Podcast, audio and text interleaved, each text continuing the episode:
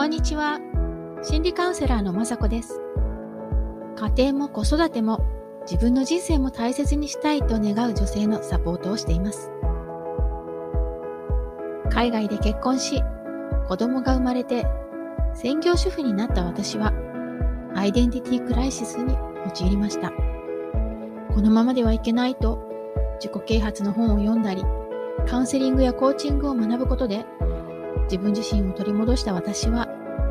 同じように苦しんでいる女性をサポートできたらと思うようになりました。臨床心理学やポジティブ心理学、ヒプノセラピーやコーチングの手法を取り入れ、悩みを潜在的な部分からクリアにして、思い描いた未来を手に入れるお手伝いをしています。このポッドキャストでは、私自身の経験や学び、セッションを通しての気づきなどをシェアしたいと思っています。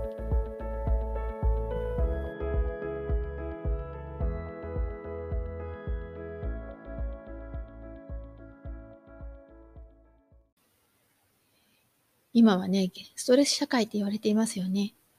それで、切れやすい人っていうのが増えているっていうふうに言われてます。ね、怒りによって感情のコントロールを失ってしまうと、その瞬間にね、バッとこう衝動的に起こってしまうので、その物事を客観的に見ることができずに、衝動だけで物を壊したりとか、相手、もしくは自分のね、心とか体をね、傷つけたりすることがあります。で家庭においても、お母さんがね、子育てするときに、まあいろいろね、ストレス抱えているので、こうちょっとしたことで子供に対してイラってすることがあると思うんですよね。でそのイライラがあまりにもあのひどくなると、もうちょっとしたことで切れて、まあ、物に当たったり、子供に当たったりすることもあります。でね、今日はこのアンガーマネジメントについて、こう怒りっていうものの特徴と、どうやったらね、こうアンガーマネジメント、怒りをコントロールできるのかっていうお話をしたいと思います。まずね、人が起こる仕組みなんですけれども、まあ、怒りっていうのは第二次感情っていうふうに言われます。でね、感情をね、この第一感情、第二感情というふうに分けてみるんですけど、第一感情っていうのは、例えば、不安だとか、悲しいなとか、寂しいなとか、恥ずかしいな、辛いなっていったようなね、こうネガティブ感情のことを指します。でね、こういうこういろんなネガティブ感情っていうのはもう日常において私たちっていつもこう感じているものでこのネガティブ感情を感じること自体本当に普通なんですよね。感情にね良いも悪いもないんです。脳にはもともとネガティブ感情を処理する能力が備わっているので、まあね、普通に生活をしていても、ね、眠ったりすることでねあの忘れていくことができるんですね。ただ、このようなネガティブ感情をね、感じていても無視してしまったり、ネガティブな感情を感じているのに何もなかったようなことにしてしまう。そしてね、心の奥底に、この複雑に絡み合ったね、悲しみだとか、恥ずかしさだとか、不安だとかね、こう苦しさとかね、そういったこう第一感情がね、まあ、渦巻いているんですけれども、この渦巻いている感情がね、どんどん心の中に蓄積していくんですね。ただ、容量があるので、その容量を超えてしまうと、なんかその入り混じった感情が怒りとしてね、ダムが決壊するように、わーっと表に現れ触れ出してしまうんですね。でもね、怒りはね、全く悪い感情かというとそうではなくって、こういうネガティブな感情がどんどん心に溜まっていくと、それがやっぱストレスになって心身に悪影響を及ぼすんですね。ですから、それが怒りとして出ていくことで、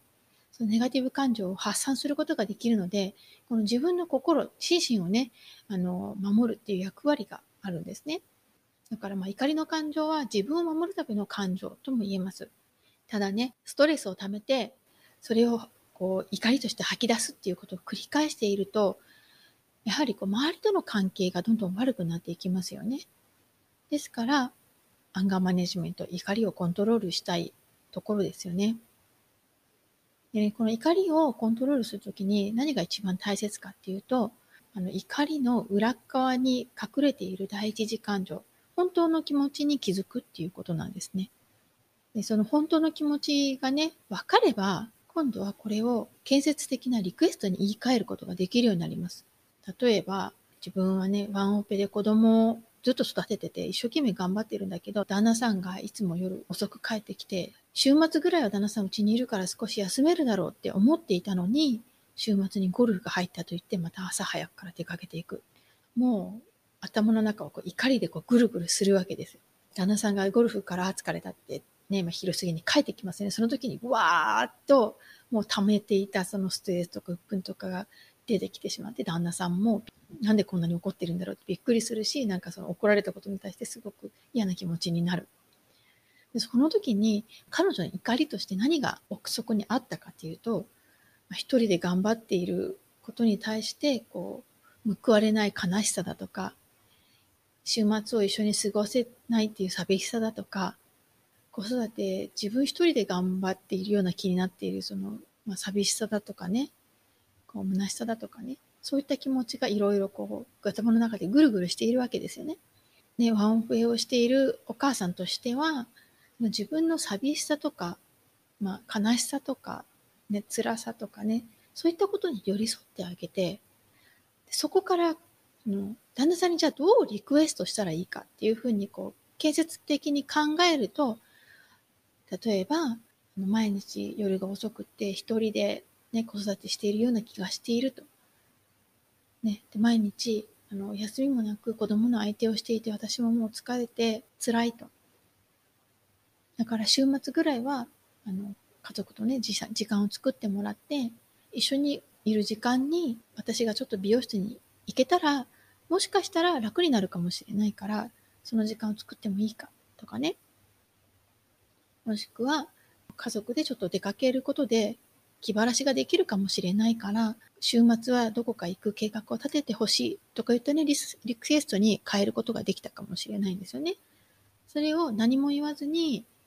旦那さんがゴルフに行って帰ってきた時にわーっとね、怒り任せに怒ってしまうのと、そういうふうに自分の気持ちをちゃんと言ってリクエストに変えるっていうことでは、受け取る旦那さんの態度も全然違ってきますよね。ここでね、怒りにはどんな特性があるかっていうのをちょっとお話したいと思います。まずね、一つは、怒りというのは本当に攻撃性が強い。衝動性も強いです。そして破壊する力があります。だから怒りを人に向ける、まあ、に向けてもそうなんですけど、とにかくその怒りを出すということ自体はね、自分自身の心を守る行為なんですけれども、出してしまった後に、まあ、結果がついてくるっていうことですね。破壊してしまう何かがそこにはあるかもしれないというふうに思ってください。で怒りには2つあって、あの他者へ向かう怒りと、あと自分に向かう怒りがあります。で他者に向かう怒りっていうのが大抵普通がね、多いと思うんですけれども、あの、まあ、カチンときた相手に対して怒りをぶつけたりとかね、自分の、まあ、身近な人に対して怒りをぶつけたりとかすること多いかなと思います。と自分に向かう怒りというのは、ま、どこへも向けられない怒り、もしくは怒りを向けたい相手が自分より権力のある、権威のあるものとかだったりすると、そちらに怒りが向けられないので、かえって自分に来てしまうこととかあるんですね。それが、まあ、あの自傷行為になって現れたり、もしくはこう依存ね、アルコール依存とかね、ま、薬物依存とかそういう形で現れたりすることもあります。二つ目の特性は、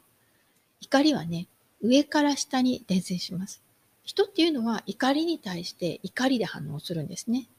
あの、怒られた人っていうのは、これ怒られた人が今度怒る、怒り始めるんです。で何が起こるかというと、あの、上から下へ伝染していくので、例えば、会社の上司が部下を怒ったとしますよね。そうすると部下は上司に対して怒り返すのではなくて、今度は自分のまた下の部下とかね、自分よりちょっと弱い立場の人に向かってその怒りを怒りで返す傾向があります。例えば自分の奥さんとかね、弱い立場の人に対してその怒りをね、ぶつける傾向にあります。で例えば旦那さんから奥さんに怒りをぶつけたとしますよね。そうすると今度奥さんはその怒りをこの子供にぶつけます。また別の形で子供にぶつけてしまいます。で、その怒りをぶつけられた、お母さんから怒りをぶつけられた子供はね、今度はどうするかというと、例えば自分のおもちゃを投げつけたりとか、ね、あの、目の前にあった本をビリビリに破ったりとか、なんかそういうことで怒りを発散しようとします。そういうふうにね、怒りっていうのは上から下にどんどん伝染していくものです。終わりがないんですね。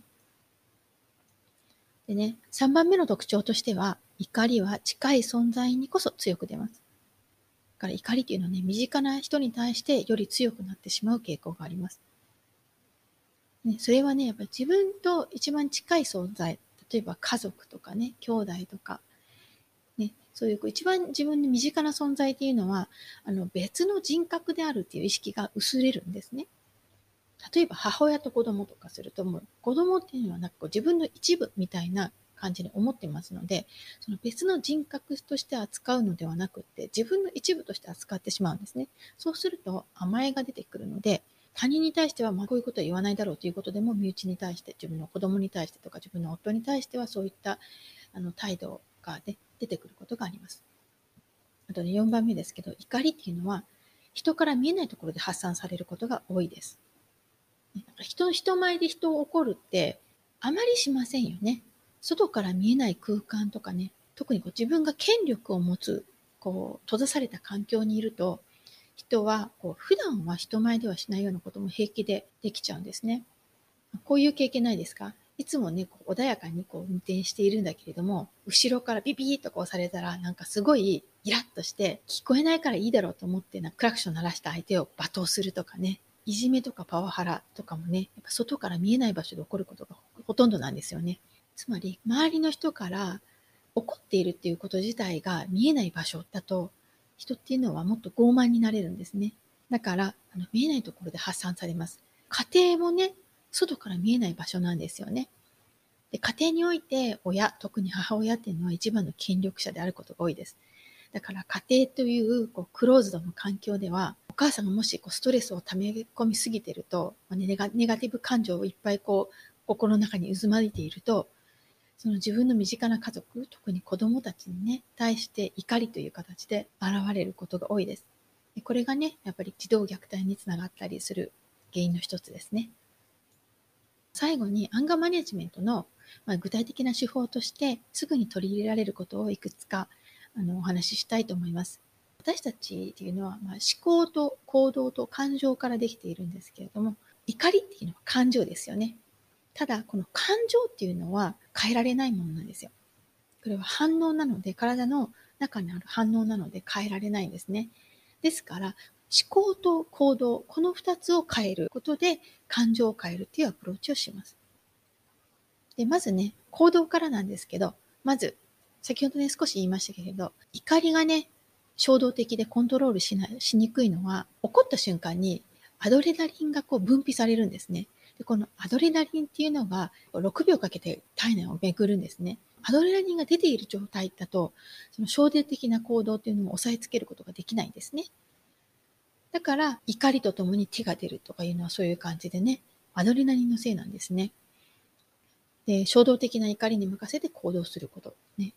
人を傷つけたり、関係を壊すようなことを言ったりするのも、このアドレナリンのせいです。ですから、まずはね、この最初の6秒をとにかくやり過ごすっていうのがポイントです。でやり過ごす方法もいくつかあるんですけれども、例えばただ数を数えるだけでもいいです。なんか、あ、怒りが来たと思った時に、1、2、3、ちょっと数えてみるですね。6秒変えると、その身体的なその怒りの反応ですね。それが少し収まるので、ちょっとまともに考えられるようになります。で、この数字を数えるっていうのもね、あの、1から順番に数えるという方法もあるし、100からスタートして、数字を3ずつ引いていくっていうやり方もあります。例えば、100、97、94、91とかいうふうにね、3ずつ引くとかなるとちょっと考えないといけない。思考を使わないといけなくなりますので、少し難しくなるので、それだけこう気持ちが落ち着いてきます。あとはね、深呼吸をするっていうのもすごくいいやり方です。からなんか、はぁって思った時に、はぁって大きく深呼吸するだけで、ちょっと心が落ち着いてきますので、深呼吸もすごく効果的です。あとね、こうどうしようもならない感情が出てきた時、もう本当に怒りたい、本当に叫びたいっていう時は、あの、その場をまず離れてください。特にこうお子さんに対して怒りたい。どうしてもその衝動が抑えられないっていう時は、その場をちょっと離れる。ママちょっと今タイムアウトとか言ってね、その場を離れて、例えばトイレに駆け込む。もしくは別の部屋に行く。そしてそこで、そ今出てきてるその衝動を少しずつ出す。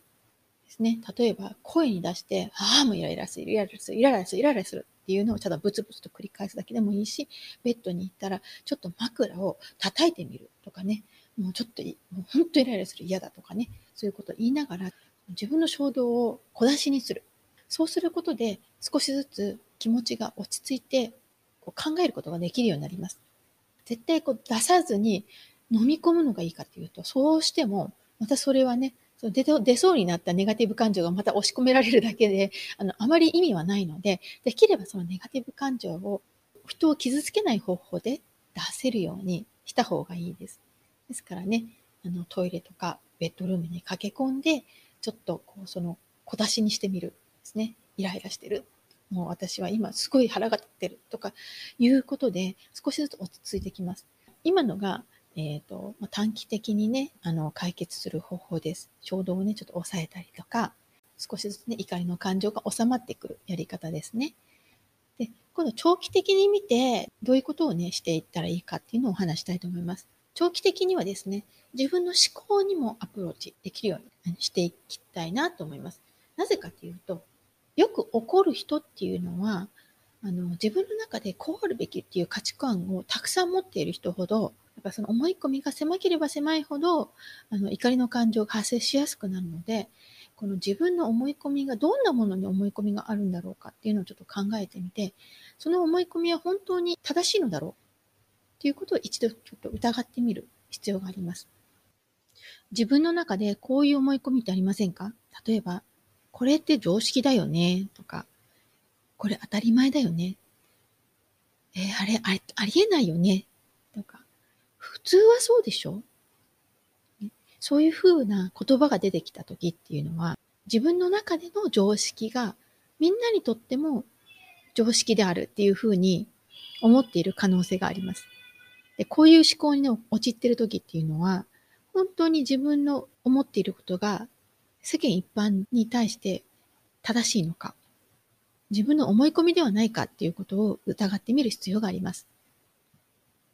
怒りは自分自身や家族、自分の周りの人たちとのつながりとか信頼も壊してしまいます。自分のネガティブ感情、心の底にある第一次感情に気づき、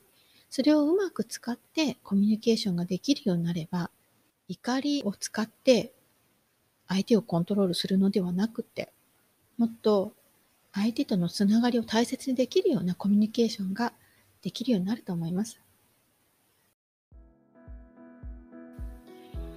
最後までお聞きいただきありがとうございます。この配信がためになったと思った方は、ぜひ配信登録お願いします。ただいま、子供の自己肯定感がアップする魔法の50フレーズという無料冊子をプレゼント中です。海外在住の心理カウンセラーによる子供の自己肯定感が上がる声かけのヒントがたっぷりの無料レッスンです。ご希望の方は、ショーノートのリンクからダウンロードください。URL は greenbeautylab.com forward slash magic greenbeautylab.com forward slash magic magic マジックですね。では今日もありがとうございました。